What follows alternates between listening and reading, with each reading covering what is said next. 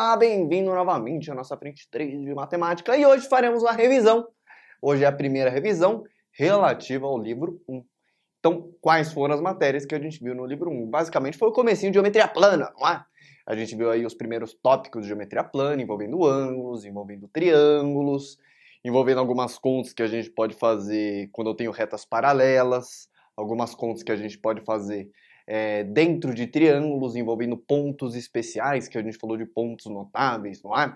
Então, vamos lá, rapidinho, o que, que a gente falou aí de importante do começo de geometria plana do livro 1. Então, primeiramente, a gente estava falando de ângulos. Lembra que todo ângulo é feito de três pontos. Eu vou ter um ponto A, um ponto B, um ponto B, porque todo ângulo é composto, no fundo, de duas semi-retas se encontrando em um ponto. Né? Esse ponto aqui, em que as duas semi-retas se encontram, é o que a gente chama de vértice, né? É o vértice do ângulo, esse pontinho. E entre as duas semirretas, essa região é o que a gente chama de um ângulo, né? Então essa região aqui é o que a gente chama do ângulo, por exemplo, AVB. Quando num texto ele fala, ah, tem um ângulo não sei o que, o ângulo não sei o que, o chapéuzinho está sempre em cima do vértice do ângulo. É, geralmente, a unidade de medida que a gente usa tem duas, na verdade. Né? Tem umas que você usa bastante em trigonometria, que é o radiano, mas por enquanto, vamos só lembrar que a unidade principal que a gente usa é o grau, né? Que é sempre com uma bolinha depois do ângulo, depois do valor. E o grau, sempre bom lembrar que o grau ele é sempre subdividido em minutos e segundos, é igual funciona o relógio, né? Um grau, um grau, que é uma abertura bem pequenininha, né? Se você dividir um grau no meio, você tem meio grau. Só que um outro jeito de falar meio grau é o mesmo jeito de falar meia hora. Como que a gente se refere a meia hora? A gente pode falar que meia hora é igual a 30 minutos. Então, o grau é subdividido em minutos. E um minuto é subdividido... Oh, 30 não, né? Perdão. 60. Então, um grau é dividido igual ao relógio. Então, um grau é dividido em 60 minutos. Então, meio grau é 30 minutos. É igual funciona com hora. Então, um minuto é a mesma coisa que 60 segundos, que a gente faz dois risquinhos assim. Então, se eu tiver um ângulo que deu lá, ah, você está fazendo a conta, e deu 1 sobre 4 graus. 1 sobre 4 é 0,25 graus. Você pode escrever desse jeito. Só que também você pode escrever que isso aqui são 15 minutos. Não faz sentido? Ó? Se você pega um, um relógio, uma volta inteira, 60 minutos. Se você dividir uma hora em quatro partes, um quarto de hora não são 15 minutos? Funciona do mesmo jeito. É só você pegar isso aqui e multiplicar por 60. 0,25 vezes 60 dá justamente 15, né? Então o grau é subdividido em minutos e segundos. que mais? Quando o grau, o ângulo, vale especificamente 90 graus, a gente faz esse símbolo. E quando o ângulo vale 90 graus, a gente fala que isso aqui é um ângulo reto, né? Esse aqui é um ângulo reto. Se você juntar dois ângulos retos, ou seja, 2 vezes 90, que dá 180, o enunciado vai chamar isso aqui de um ângulo raso. Se você pegar um ângulo entre 0 e 90 graus, ou seja, menor que 90 graus, isso aqui é um ângulo agudo. E se você pegar um ângulo maior que 90 graus, entre 90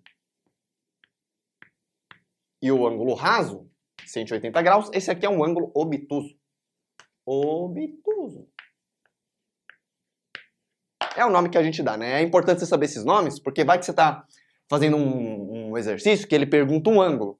Só que aí você cai numa equação de segundo grau. Sabe quando você tem duas respostas? Aí você tem uma equação de segundo grau, aí duas respostas. Ah, ou o ângulo pode dar 80, ou o ângulo pode dar 100. Aí dá duas respostas. Só que daí no, enunciado vai falar, ah, sabendo que o ângulo é agudo. Ah, se ele é agudo, descarta esse.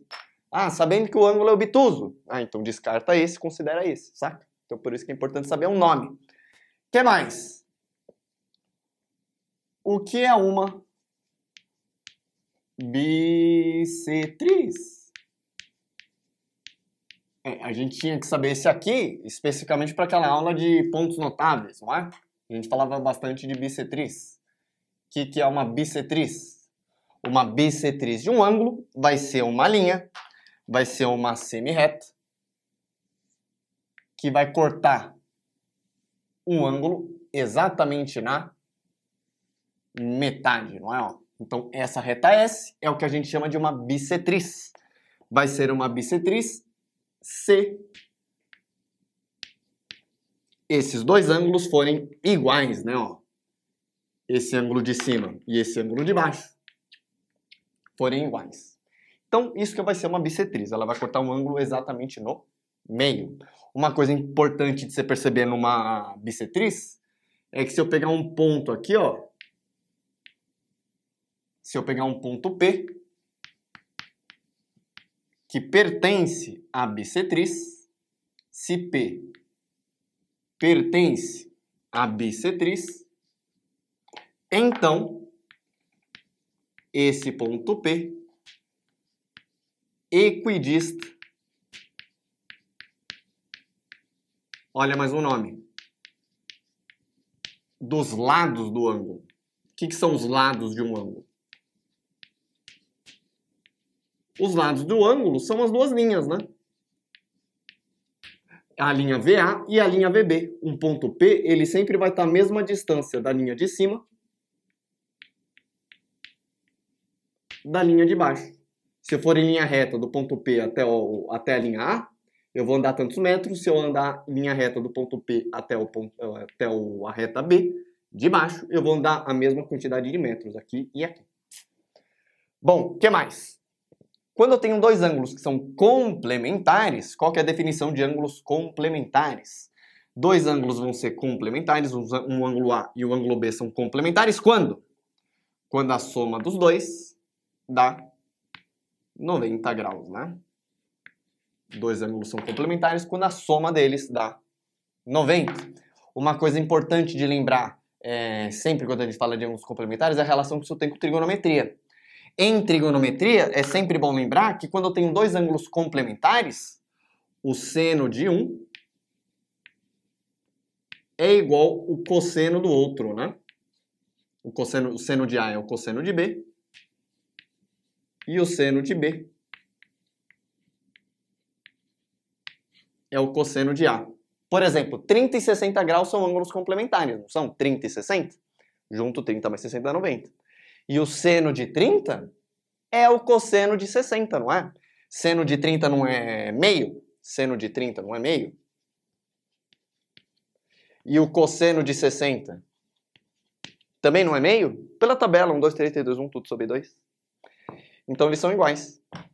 Porque o 30 e o 60 são ângulos complementares. Ângulos suplementares são dois ângulos cuja soma dá 180, né? Cuja soma é o ângulo raso. Quando a soma é um ângulo reto, complemento. Quando a soma é um ângulo raso, são suplementos um do outro. Também tem uma relação trigonométrica aqui, né? Tipo o 120 e o 60. O seno de 120, eu te falei isso naquela aula de trigonometria num triângulo qualquer, né? Porque às vezes você precisava de seno e cosseno de 120, de 150, né? A ideia é que para calcular o seno de 120, a gente calcula só o seno de 60. É a mesma coisa, que é a raiz de 3 sobre 2 da tabela, né? Da tabela. Então, dois ângulos que são suplementares um do outro, que é a soma dá 180, os senos são iguais. Os senos são iguais. Então, o seno de 1, o seno de A, é igual ao seno de B, e o cosseno também são iguais. O cosseno de A é igual ao cosseno de B, único, porém, é que eles são iguais com sinal trocado. E, um pouco menos importante, Quando a soma de dois ângulos dá 360, quando a soma de dois ângulos dá 360, a gente chama isso de ângulos replementares. São ângulos replementares. Por exemplo, o 120 e o 240, né? São ângulos replementares. Também tem uma relação trigonométrica. Mas isso aqui vale mais a pena você pensar só quando você vê trigonometria, ciclo trigonométrico mais pra frente. Mas esses dois aqui são úteis. Bom, o que mais? A gente também falou de ângulos. O que, que acontece quando eu tenho ângulos?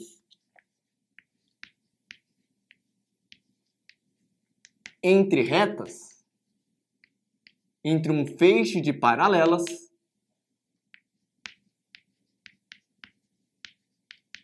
e uma transversal.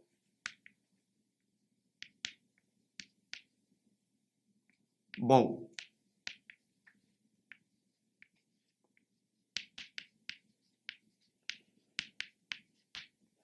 o que, que acontece, né?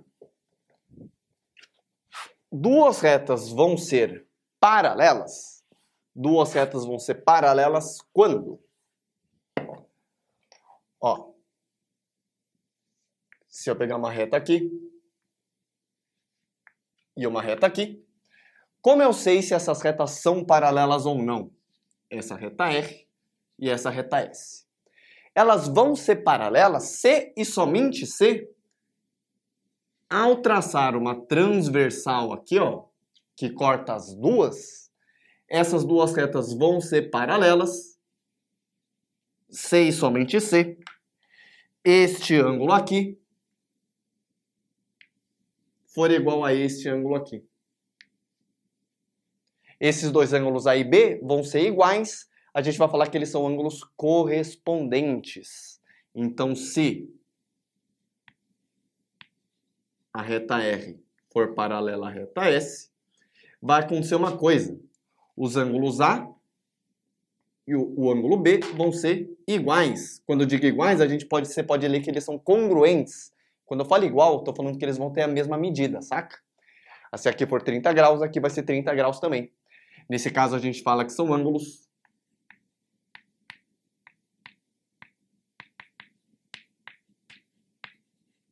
correspondentes.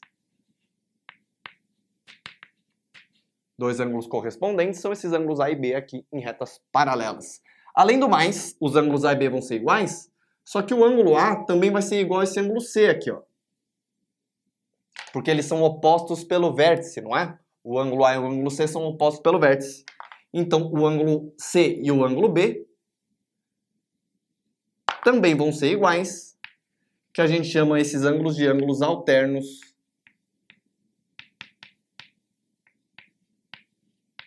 internos, né? Sempre que formar este Z,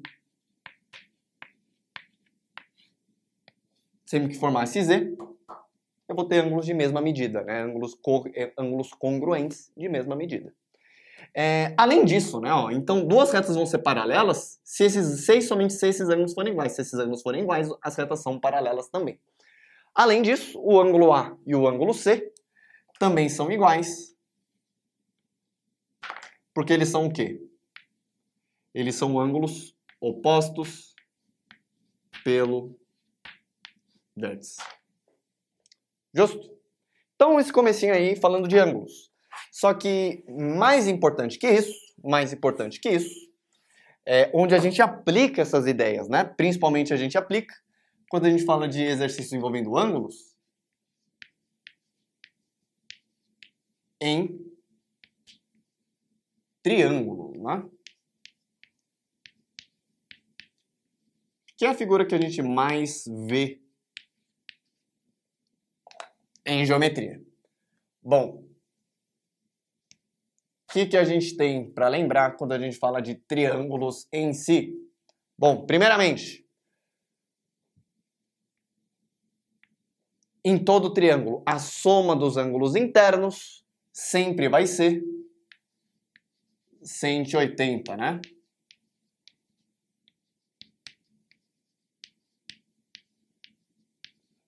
A soma dos ângulos internos de um triângulo sempre será 180 graus. Aqui, né? Ó. O ângulo A, o ângulo B e o ângulo C. Isso sempre é 180 graus. Mas isso tudo bem, né?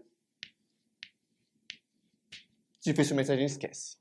É, que, que tem de importante aqui? Tem uma coisa muito boa, muito útil, que é o que a gente chama de teorema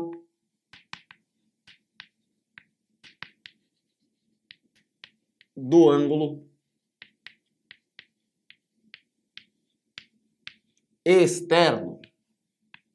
É uma coisa útil quando a gente está fazendo exercício de ângulo.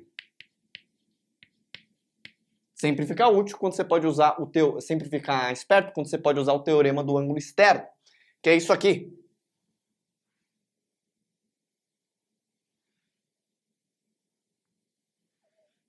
Se eu tiver um triângulo aqui, o que, que são ângulos internos? Ângulos internos, esse ângulo A é um ângulo interno, esse ângulo B é um ângulo interno, esse ângulo C é um ângulo interno. O ângulo externo é sempre um ângulo que é suplemento de um ângulo interno. É sempre quanto falta para 180. Por exemplo, esse ângulo aqui, ó, que eu vou chamar de EA. Esse ângulo externo aqui, ó, tá vendo que ele é suplemento desse ângulo A? Se o A for 60, esse ângulo roxo é 120, não é? A gente fala que esse aqui é um ângulo externo, ó, tá vendo que ele está do lado de fora? Ele é o prolongamento, ó, quando você prolonga um lado, é o ângulo que aparece do lado de fora. Esse aqui é um ângulo externo também, que é suplemento desse ângulo B, eu vou chamar de EB. E esse ângulo aqui é o externo desse ângulo Czinho. A ideia é que um ângulo externo, a ideia é que um ângulo externo, isso aqui é útil, porque o ângulo externo, ele sempre é a soma dos outros dois internos, né? Ele é sempre a soma dos outros dois internos. Como assim? Então, se esse aqui é o ângulo externo do A, o quanto, quantos graus isso aqui tem é a soma dos outros dois internos, B mais C o quanto esse ângulo externo em B aqui ó, vale é a soma dos outros dois internos, A mais C. E quanto que esse ângulo externo aqui em C vale, ele é a soma dos outros dois internos, A mais B. Bom, sempre bom ficar atento quando você pode usar o teorema do ângulo externo. Não é uma coisa que você precisa saber necessariamente, você não consegue fazer de outro jeito, mas é sempre um atalho muito importante. Justo? Vou apagar aqui. Vamos ver aí, dar uma lembrada em relação a alguns nomes que a gente tem em relação a triângulos. Bora lá. Bom, tem alguns nomes que a gente dá para triângulo que a gente tem que lembrar, não é mesmo? Só que para a gente dar nome para triângulo, a gente tem que sempre partir a... de como são seus lados ou de como são seus ângulos.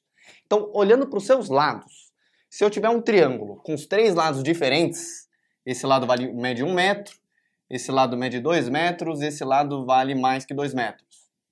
Por exemplo, neste caso, se todos os lados forem diferentes, a gente fala que isso aqui é um triângulo. Isso aqui é um triângulo escaleno.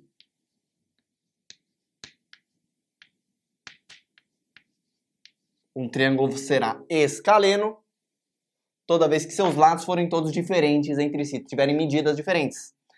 Se dois lados tiverem mesma medida, se dois lados tiverem a mesma medida, a gente chama esse triângulo, e ele é super importante, né? Esse é o triângulo isósceles. Esse é o triângulo isósceles. Iso de igual, né? Então, o triângulo isósceles tem dois lados iguais e tem mais, né? Porque o efeito que dois lados iguais têm é que eu vou ter dois ângulos iguais também aqui, ó. São os ângulos que formam em comum com esse lado aqui, ó. Esse lado que é o lado diferente é o que a gente chama da base do triângulo isósceles. Então, a base do isósceles é o lado diferente, é o lado que não é necessariamente igual. Uma outra coisa que é legal você perceber também é que toda vez que eu tenho um triângulo que é isósceles, se eu traçar a altura do triângulo aqui, ó, a altura ela sai de um vértice e vai até a linha da base formando 90 graus, né? num triângulo isósceles, a altura sempre pega no ponto médio da base. Sempre pega bem no meio. E se os três lados forem iguais,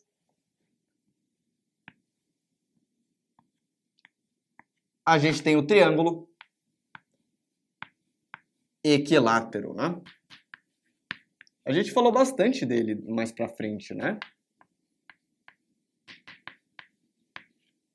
E claro, além de todos os lados iguais, consequentemente todos os ângulos vão ser iguais também. E aliás, o triângulo equilátero é o único triângulo que só pelo nome eu sei todos os ângulos dele, né? Todos os ângulos valem 60 graus, não é? Todos os ângulos valem 60 graus.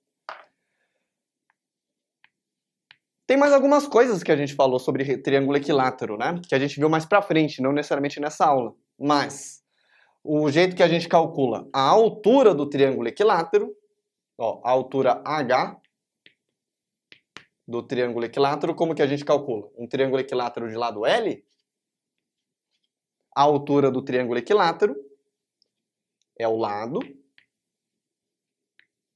vezes raiz de 3 sobre 2, não é isso? E a gente viu também uma fórmula para área, né? A área do triângulo equilátero é como? É o lado ao quadrado, raiz de 3 sobre 4, né? A gente viu mais essas duas coisas mais para frente. Então, esses são três jeitos de dar nome para triângulos, olhando para o comprimento dos seus lados. Agora, olhando para os valores dos seus ângulos, também tem alguns nomes que a gente pode dar. Se eu tiver um triângulo que tem um ângulo reto, se ele tiver um ângulo reto, a gente fala que isso aqui é um triângulo retângulo e esse aqui nem precisa de muita coisa, porque a gente já sabe que isso aqui é super importante, né? Tem Pitágoras, tem aquelas relações métricas, tem aquelas relações trigonométricas de seno, cosseno e tangente, né? Cateto oposto sobre cateto adjacente, tangente, cosseno. Se todos os ângulos de um triângulo forem agudos, se os ângulos, todos os ângulos internos do triângulo forem agudos, o A, o B e o C, forem todos menores que 90, a gente fala que esse triângulo é um triângulo acutângulo. Um triângulo acutângulo é um triângulo com todos os ângulos agudos. E se o triângulo tiver um ângulo obtuso, se um ângulo do triângulo for obtuso, maior que 90 graus, a gente já pode falar que esse triângulo é um triângulo obtusângulo. Um triângulo obtusângulo é o que tem um ângulo maior que 90. Claro, não dá para ter dois ângulos maiores que 90, não é? Concorda comigo ou não? Se eu tiver um triângulo que tem dois ângulos de 90, é, dois ângulos maiores que 90, ó, 91 e 91. Tá vendo que a soma desses dois já passa de 180, né? Então não tem como ter um terceiro ângulo aqui, né? Então se dois ângulos, não tem como ter dois ângulos obtusos. Então se um ângulo for obtuso, você já pode falar que esse é um triângulo obtuso. Aliás, uma coisa que a gente não falou na aula, e às vezes é uma coisa que é, a gente vai fazer às vezes em um TI, algum detalhe que não dá tempo da gente falar, é, tem uma coisa que a gente chama de desigualdade triangular. Às vezes pode ser útil.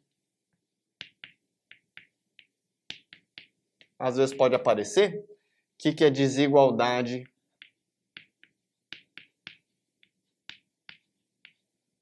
triangular? Quando tem um triângulo, ele tem três lados, né? Um triângulo tem três lados.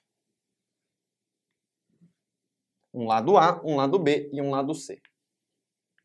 De comprimentos A, B e C. É, não é qualquer. É, se eu pegar três varetas para montar um triângulo, não é qualquer trio de varetas que dá certo, né? Por exemplo, se eu tiver uma varetona assim de um metro e duas varetinhas de 10 centímetros. Você não consegue montar um triângulo com essas três linhas, né? É, existe uma regra para você que tem que ser obedecida para você conseguir montar um triângulo. Tá vendo que se eu tô nesse ponto aqui, ó, e eu quero chegar nesse, é mais curto eu ir por baixo, pelo esse comprimento C, ou eu andar ou ir por cima? Qual que é mais curto? Qual que é mais rápido? Por baixo, não é? Porque uma linha reta é sempre menor do que uma curva aqui, né? Ó, curva, né? Se eu fizer isso e isso, é maior do que se eu for reto aqui pelo C. Isso vai ter que ser obedecido em qualquer triângulo. Então, em todo triângulo, a soma de dois lados sempre tem que ser maior que o terceiro. Então, por exemplo, se eu pegar um triângulo assim, ó, e aqui vale 2 metros e aqui vale 3 metros, 2 mais 3 é 5, né? Não tem como isso aqui ser 6, por exemplo. Porque esse lado tem que ser mais curto do que fazer isso. Então tem que ser menor do que 5. Então pode ser, sei lá, 4,5. Aí pode. Assim pode. Assim não, né? Porque tem que ser mais curto por baixo. Então todo lado, qualquer lado do triângulo, é sempre menor do que a soma dos outros dois. Então se eu pegar o, o, o lado B, o lado B é menor, o lado B é menor que A mais C. E digo mais, o lado A,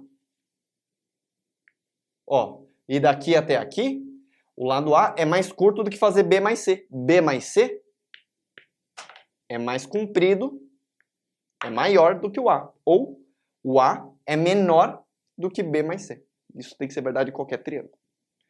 Bom, mas a gente não falou de ângulo só em triângulos, tá? Só que é uma coisa que não é, não, não é super comum de cair. É que vai que de repente, né? É, bom, tem também, a gente falou bastante de ângulos em triângulos, mas também tem outro ângulo, outra figura que a gente trabalha com ângulos também, que são as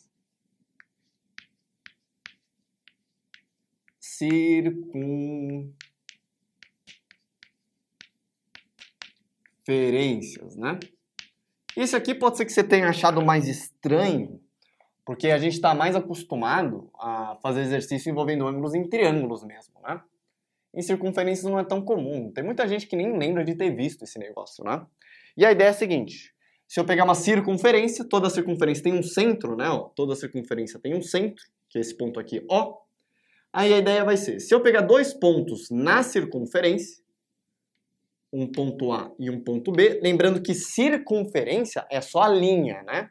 É só a linha. Esse ponto aqui não faz parte da circunferência, esse aqui. Mas esse ponto B faz. A ideia é a seguinte, se eu pegar dois pontos aqui, ó, essa figura entre os pontos A e B, essa linha curva aqui, ó, ela tem um nome. O nome dessa figura geométrica, que vai do ponto A até o ponto B, ó, isso aqui é o que a gente chama de um arco.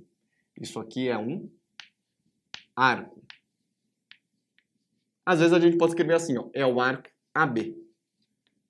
É, lembrando só aqui, ó, que esse aqui é o menor, tá?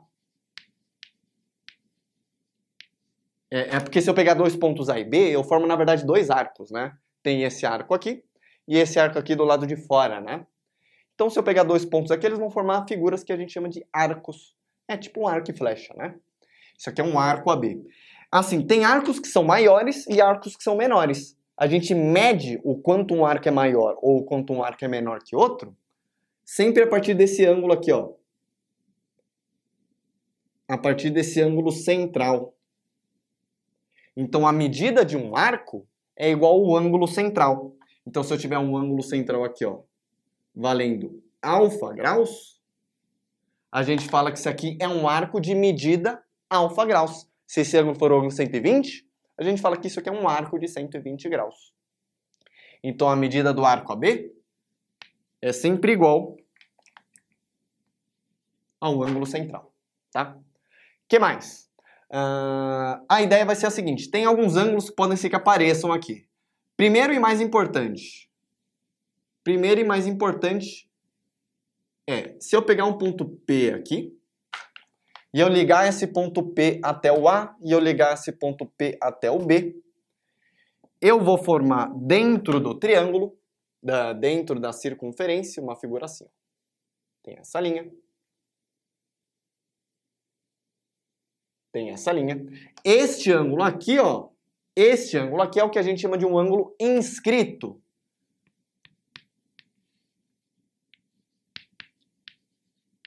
É um ângulo inscrito se esse ponto P estiver na circunferência. Se esse ponto P for um ponto em cima da linha, a gente fala que isso aqui é um ângulo inscrito. Todo ângulo inscrito, ele vai, ele vai descrever sempre um arco, tá vendo? Ó? O ângulo inscrito, eles são duas linhas que vão sair e vão pegar na circunferência. É esse arco que esse ângulo inscrito pega, a gente fala que esse é o ângulo inscrito daquele arco. E a ideia é a seguinte, né? A medida do ângulo inscrito, o ângulo APB, a medida do ângulo APB é sempre igual à metade do ângulo central, né? O ângulo inscrito é sempre metade do central.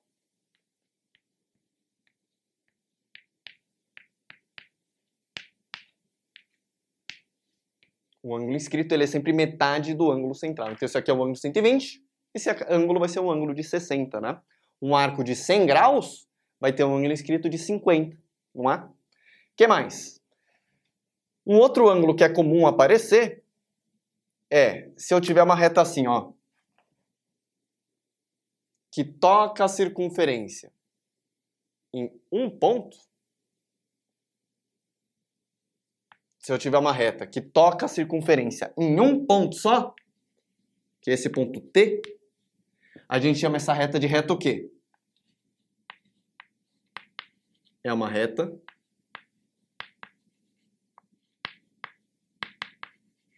tangente, né? Retas tangentes são importantes porque sempre vai aparecer um ângulo bem importante aqui, né? Ó, se eu ligar o centro até o ponto de tangência, sempre vai rolar um ângulo de 90 graus.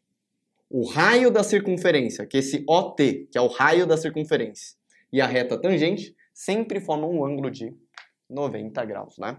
Então, quando a gente fala da reta tangente,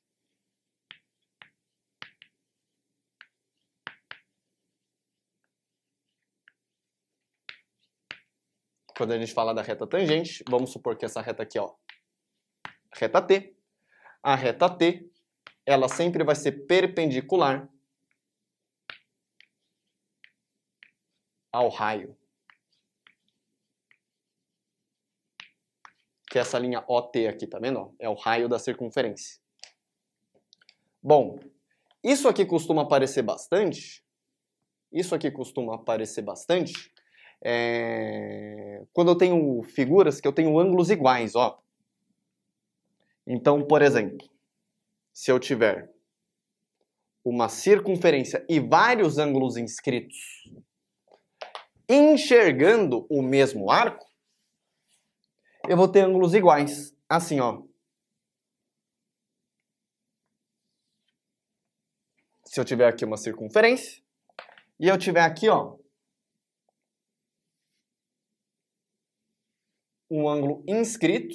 Vamos supor que esse arco aqui, ó, seja um arco de, sei lá, de 80 graus. Se isso é um arco de 80, esse ângulo aqui, ó, vai ser um ângulo de 40 graus, sim ou não? Porém, se eu pegar outro ângulo inscrito aqui, ó, com ponto aqui, se ele enxergar o mesmo arco, ó, esse ângulo inscrito aqui, ele enxerga esse mesmo arco de 80. Então ele vai ser metade da mesma coisa, né? Ele também vai ser 40 graus. E se eu pegar um outro ângulo inscrito aqui embaixo, ele também vai estar enxergando esse arco de 80. Então todos eles vão ser iguais. Então sempre que eu tiver vários ângulos inscritos enxergando o mesmo arco, eles sempre vão ser iguais, né? Então, todo exercício envolvendo ângulos em circunferências, o que você sempre tem que ficar atento, o que você sempre tem que ficar, independente de como que é o desenho, tá? O que você sempre tem que ficar atento é você se perguntar: esse ângulo enxerga que arco? Esse ângulo inscrito enxerga que arco? Então não importa como seja o desenho, se for um desenho assim, ó. Se esse ângulo é um ângulo 120, esse arco é um arco de 120. Se esse aqui for o centro, né? O ângulo central é sempre a medida do arco. Aí tá. Esse ângulo aqui, ó, ele enxerga que arco? Ele enxerga esse arco de 120. Então ele vai valer 60. Esse ângulo aqui também enxerga um arco de 120, então ele vai valer 60 também. Esse ângulo aqui não é um ângulo inscrito, né? Apesar dele enxergar, entre aspas, o mesmo arco, ó, esse arco 120, esse ângulo não é inscrito. O ângulo para ser inscrito, a ponta dele tem que estar em cima da linha. Justo? Então isso aqui não é 60 graus. Beleza? Tudo bem? Então, falando de ângulos, né? Você tem todos esses nomes que a gente precisa saber de triângulos, né? É, o que é um triângulo escaleno, isósceles, equilátero, retângulo, acutângulo, obtusângulo. E quando tem exercício envolvendo ângulos em circunferência, só presta atenção em nomes. Arco é sempre essa linha curva aqui, ó. E a gente mede o arco dependendo de quanto que é esse ângulo no meio da bola. Porque um arco é feito a partir de uma bola, não é? A partir de uma circunferência. É, toda bola vai ter, se eu pegar um ponto na bola, na circunferência, ela vai sempre enxergar um arco, esse ângulo vai ser um ângulo inscrito. E o ângulo inscrito, a medida dele é sempre metade do ângulo central. O que mais? Se eu tiver uma reta que toca a circunferência em um ponto só, é o que a gente chama de uma reta tangente. E é sempre bom lembrar que toda vez que tem reta tangente, vai ter 90 graus em algum lugar. É só você traçar o raio. O raio e a reta tangente sempre são perpendiculares, eles sempre formam 90 graus. Justo? Tudo bem? É, do livro 1, a gente também falou a respeito de um assunto super simples, que era o Teorema de Tales, e a gente viu uma porrada de nomes, não é? Que é quando a gente falava de pontos notáveis em triângulos, não é? Então, bora fazer um resumão dessas últimas coisas. Vamos lá. Bom, é... essa parte de teorema de Tales é, é, super simples, não é? Era super simples, os exercícios eram todos mais ou menos iguais. É, a ideia é, né? Se eu tiver um feixe de retas paralelas, assim que a gente chama, né? R, S e U, se a reta R for paralela à reta S e for paralela a reta U, essas duas transversais ao feixe T e V, elas vão formar quatro segmentos aqui, né? Na verdade, até mais. Um segmento de tamanho A, um segmento de tamanho B, tamanho C, tamanho B, é, tamanho D, e eles vão ter uma relação de proporcionalidade, não é? Se, por exemplo, o comprimento de C for o dobro de A, o comprimento de D vai ser o dobro de B também. Eu tenho uma relação de proporcionalidade. Eu posso escrever o seguinte, né? Ó, que A sobre C, lembra que quando a gente divide dois segmentos, a gente está calculando uma razão entre os segmentos. Quantas vezes maior ou menor, um deles é em relação ao de baixo. Então, se o A dividido por C der meio, o 1 dividido por dá meio, significa que o A é metade do C. Só que se o A é metade do C, o B tem que ser metade do D também. Então, B dividido por D tem que ser igual. E, aliás, você também pode fazer isso também em relação ao segmento todo. Não é? Esse segmento todo vale A mais B. E esse segmento todo vale C mais D. Eles também são proporcionais. É bem simples reconhecer quando você precisa usar o teorema de Tales, né? Sempre quando você tem retas paralelas formando segmentos com transversais. É, tem uma consequência do teorema de Tales que a gente viu, que a gente chama de teorema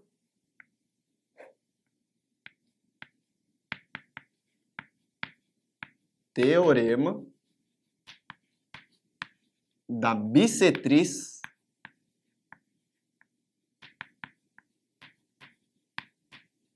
interna.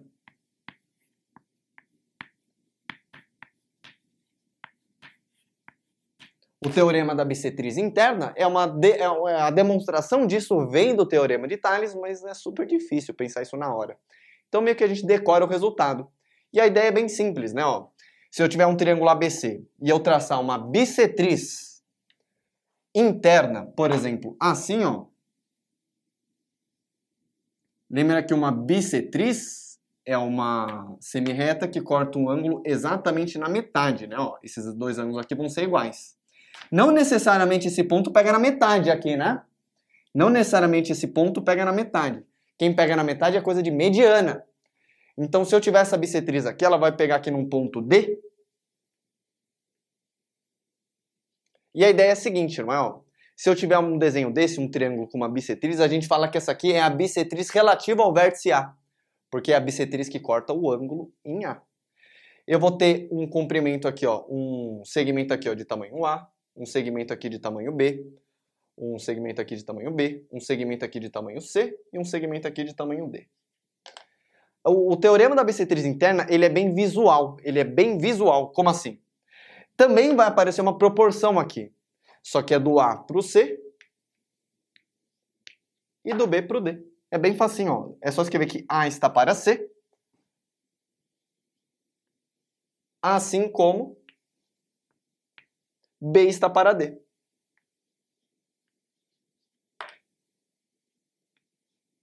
Só que é uma coisa que é fácil usar quando você sabe que você tem que usar esse negócio. Só que não é muito fácil de reconhecer aqui mais pra frente, quando você vê isso aqui numa questão, tá? Então o teorema da bissetriz interna é mais fácil de, é mais fácil de fazer do que de lembrar. Então, sempre que você tem uma bissetriz interna, você pode usar o TBI, teorema da bissetriz interna. O que, é, o que ajuda é o fato disso aqui ser bem fácil de aplicar, porque é visual. Esse está para esse, esse está para esse. Só isso. Justo? E, finalmente, a gente falou de uma porrada de nomes, né? A gente falou de uma porrada de nomes, que é quando a gente falava de pontos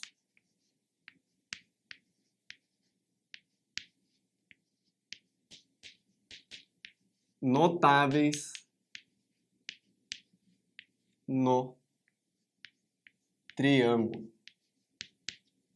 Triângulos são a figura, são a figura mais importante da geometria plana. Então tem alguns nomes que são importantes a gente saber, né? Quais? Bom, primeiramente, número 1. Um, o que é um baricentro? O que é um baricentro de um triângulo? Geralmente, isso aqui que eu vou falar não é regra, mas geralmente é comum usarem a letra G para o baricentro. Por que, que é comum usarem a letra G para o baricentro? Porque a gente fala que o baricentro também é o centro de gravidade do triângulo.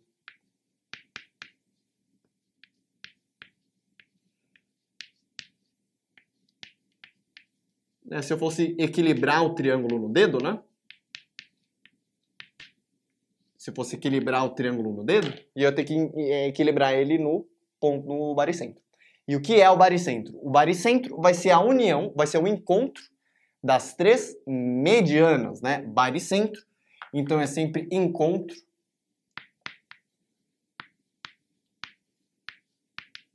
das medianas. E o que são medianas de um triângulo? É, mediana é sempre uma linha que sai de um vértice e vai até o outro lado, necessariamente no ponto médio. Necessariamente no ponto médio. Vou chamar de M aqui. É, esse tamanho vai ser igual a esse.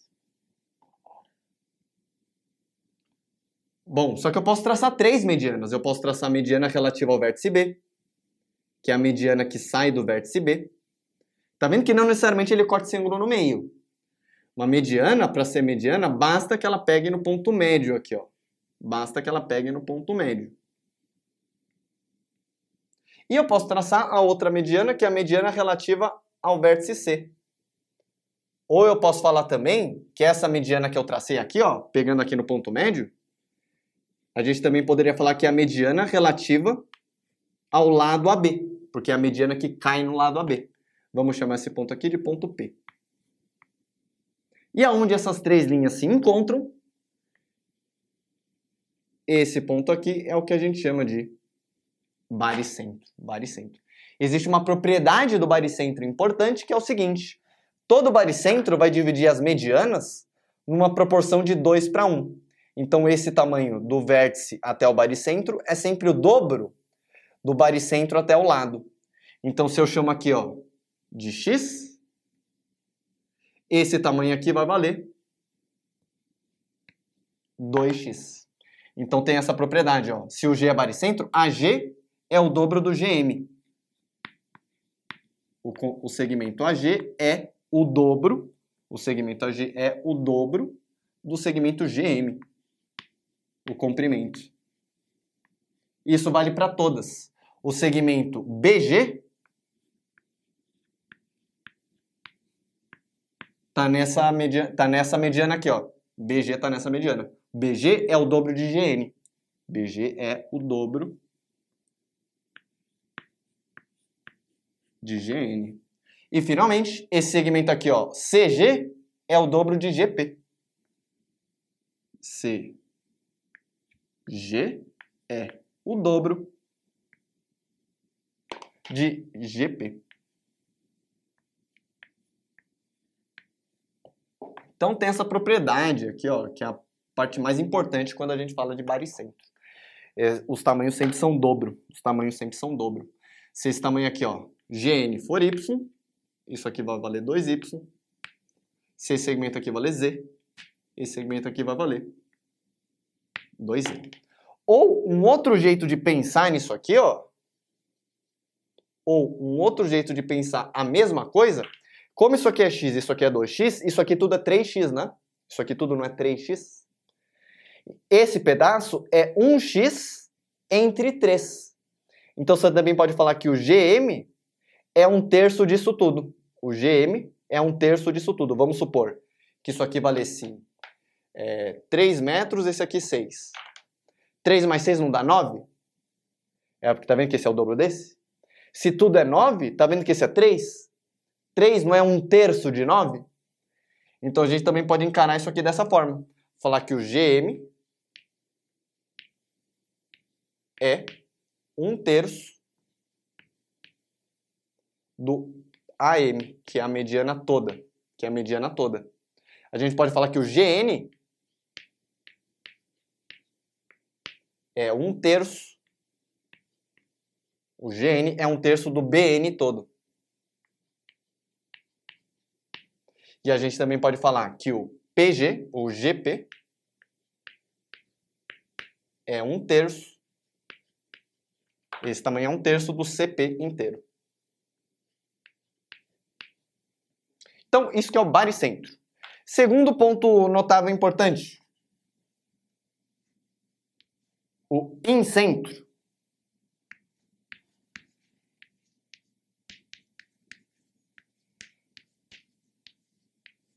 É comum usarmos a letra I. Incentro vai ser o quê? O incentro é um encontro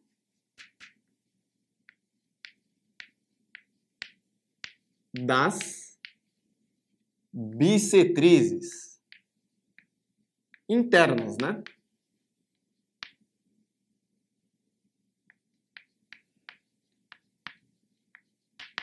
Vai ser o encontro das três bissetrizes internas, que seria é, se eu traçar uma bissetriz saindo do vértice A, lembrando que bissetriz vai cortar esse ângulo aqui, ó, bem na metade. E se eu continuar traçando bissetrizes, ó, a bissetriz do vértice B e a bissetriz do vértice C. É o encontro das três bissetrizes. Mais uma bissetriz saindo do B e mais uma bissetriz saindo do C. Ó, esses ângulos aqui, ó, são iguais. E esses ângulos aqui são iguais também. Aonde eles se encontrarem é o que a gente chama de incentro. E uma propriedade importante do incentro, do mesmo jeito que essa propriedade é esse negócio de 2 para 1 ou de 1 um terço, a propriedade importante do incentro é o quê? O incentro sempre vai ser o incentro é sempre o centro.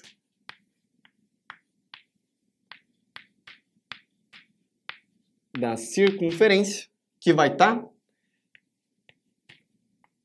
inscrita no triângulo.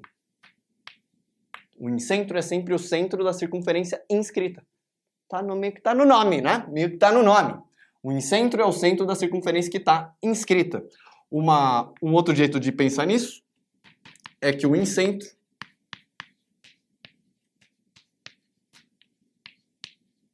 equidista dos três lados. Como assim? Ó, a distância do incentro até esse lado aqui, ó, é o raio. A distância do incentro até esse lado AC é um raio também. E a distância do incentro até esse lado AB é um raio também. Justo? E eu tenho também o centro da circunferência circunscrita, que é o que a gente chama de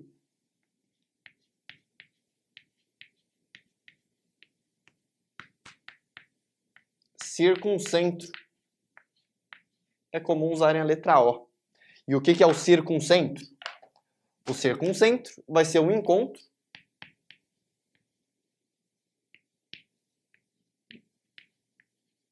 das mediatrizes. Esse nome é um pouco mais incomum da gente ver por enquanto, né? O que é uma mediatriz? Uma mediatriz é toda vez que eu pego uma linha, toda vez que eu pego uma linha, um segmento, tipo esse segmento BC, ó, e eu traço uma linha que é perpendicular a BC, mas pegando no ponto perpendicular a BC, mas pegando no ponto médio. Isso que é uma mediatriz. Ela pega no meio, fazendo 90 graus. Ó, esse lado AC, se eu fizer uma linha passando pelo meio desse AC, ó, bem no ponto médio, e fazendo 90 graus, é uma mediatriz. Se eu pegar esse lado AB, ó, e traçar uma linha que pega no ponto médio, ponto médio, mas fazendo 90 graus, isso é uma mediatriz. Onde essas três se encontram, é o que a gente chama de circuncentro. E qual que é a propriedade importante do circuncentro? É que o circuncentro, ele é o centro. Tá no nome de novo.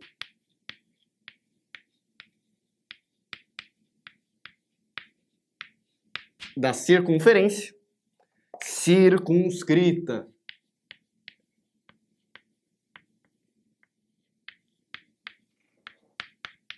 Que essa circunferência está do lado de fora, né? Essa circunferência está do lado de fora é o que a gente chama de circunferência circunscrita do triângulo.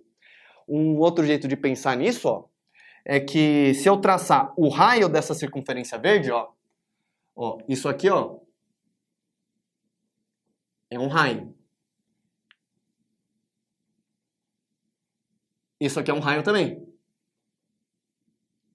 Isso aqui também é um raio. Tá vendo que o raio de uma circunferência é sempre o mesmo, né? Independente de onde você desenha. Então, outro jeito de você pensar é que o ponto O, ele tá à mesma distância dos três vértices, né? Um outro jeito de pensar é que esse ponto O, ele equidista dos vértices.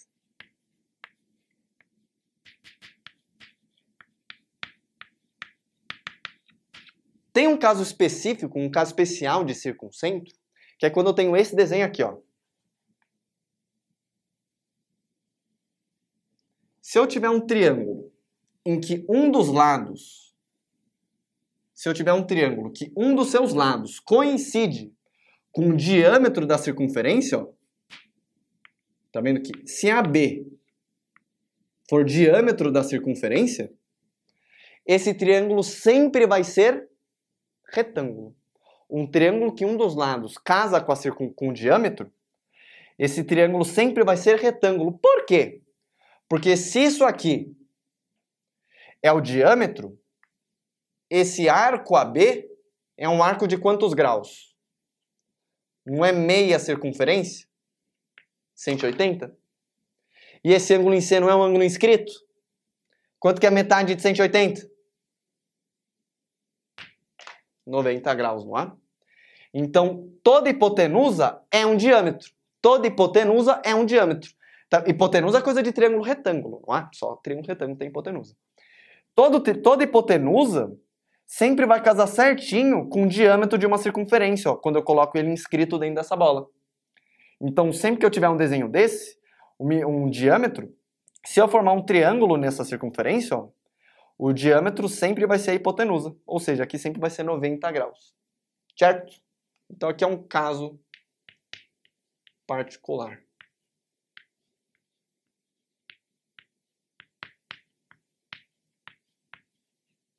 Que é o triângulo retângulo. Justo? Tudo bem? Só vou escrever aqui o último, que é com certeza o menos importante agora, né? O triângulo, o ponto notável. Menos importante. Que não tem nenhuma propriedade muito interessante. É o ortocentro. Então, número 4. Ortocentro.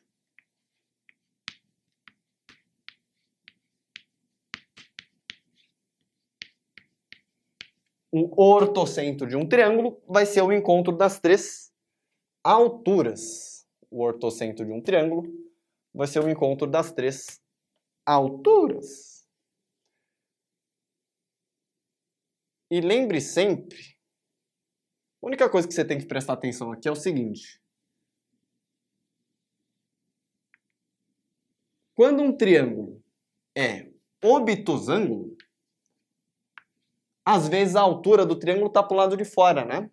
A única coisa interessante de ortocentro é em relação a onde pode cair o ortocentro. Quer ver? Ó? Essa aqui é a altura relativa à base AB, ou relativa ao vértice C.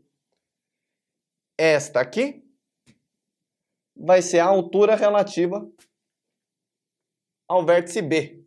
Essa aqui é a altura relativa ao vértice B, porque é a altura que sai do vértice B, ou relativa à base AC. E esta aqui é a altura relativa ao vértice A, ou é a altura que cai na base BC. Aonde essas três, aonde essas três alturas se encontram, é, onde, é o que a gente chama de ortocentro. Então, um ortocentro é o encontro das alturas.